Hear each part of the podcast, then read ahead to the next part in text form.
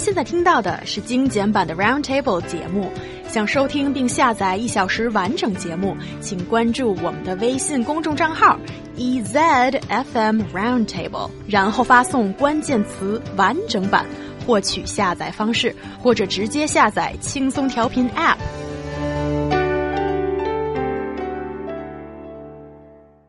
When the lights go off in a cinema, five types of cinema monsters could be raising their ugly heads. How should we deal with them? Or maybe are you one of them? Well, let's go through this list. Yeah, first of all, so monsters being not the ones you see on the screen, but the ones coming into your movie theater, either being the eater.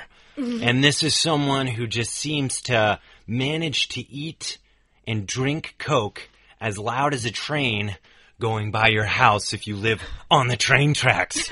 so, uh, this, yeah, um, you know, with this one being said, people eat, people eat popcorn, they drink soda. You know, I'm a little more lenient on this one. Yeah, I was gonna say with popcorn, like you guys eat it all the time, Americans. Yeah, but we, uh, we do, it is like, Generalization. It is a very like culture thing to eat with your mouth closed though in the US. And so I think it's a little less loud when you do so that way. Yes, being and- an eater is just like the smell and the sound, everything. If you lowered it down a little bit, it'll be fine. But when you do it, yeah, it's not the crunch, crunch, crunch, Crunch, really yes. is very, very annoying. annoying. Oh, Yeah, there's a couple others and we'll get to them, but I just want to jump into the ones that I think are, I just want to beat. go Um, ahead. And these are the phone flashers Oh, and the chatterbox. And guys, you know what? I'm going to level with you. In the US, like if you bring out your phone or if you start talking in the movie, someone might physically attack you. Like it is considered really rude. Someone will yell like some uh, really rude stuff to you almost inevitably, and the movie theater personnel will kick you out. Like it's just not a place where you do that. You're messing up everybody's experience that they paid the same amount you did.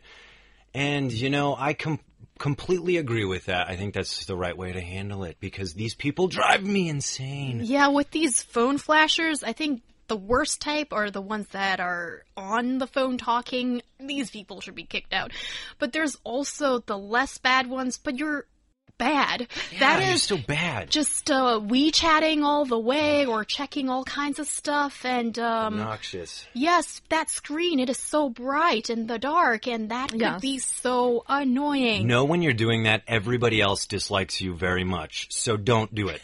Yes, and it reminds me in the subway when now some people are playing games without the earphones and it's so loud or playing stuff videos that is also so loud. I think mm, I mean it's time to take the social etiquette to the next level and say that is not okay, you know? I mean, I get that. At the same time, I'm a little more lenient with the subway. But like places like the library or like the movie theater, there is just like a code of conduct.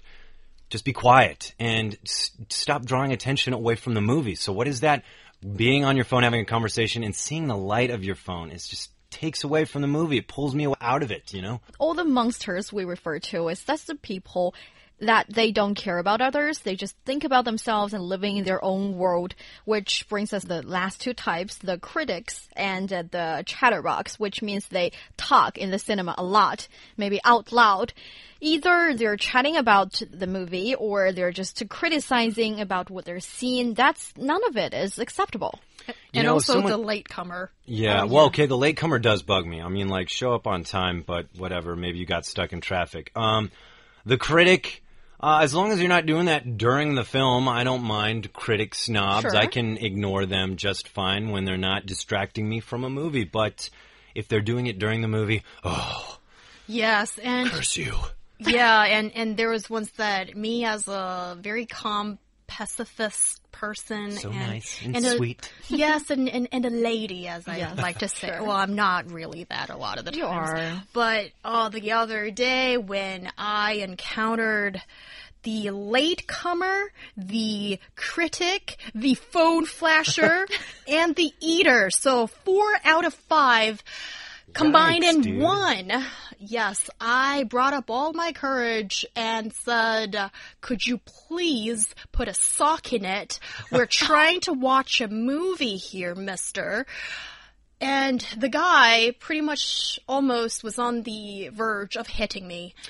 Yes, that happened the other day. And um, I think those are the situations when you wonder how could people be so uncivilized and not caring for others at all. And that was the time for the very first time in my life, I think. I wish I was I was a macho man with a heavy I, fist. And I wish I was there because uh, that that behavior is unacceptable. First of all, he did what he shouldn't have been doing. Second of all, it's a guy like threatening a uh, uh, you know a, a girl, a woman. Yeah, and, and just in my code of conduct, how I was raised, everything's wrong with that, and I think it's just really a, a coward thing to do on his part. Yes, so those bad monsters do exist, but guess what? There were some good Samaritans, I suppose, Hooray! who who kind of helped out, and um, basically the strangers around me were sort of hushing the guy and saying that um, if you don't want to see this, and you should leave. Yeah. So for a moment, I w my heart was warmed by all those strangers in a Beijing cinema, and um, I think with all that support I got from the strangers, then it pretty much shows we're seeing that people's uh, social etiquette is kind of on the improve. So be like those people, not like the monster. Yes, don't be these five types of monsters.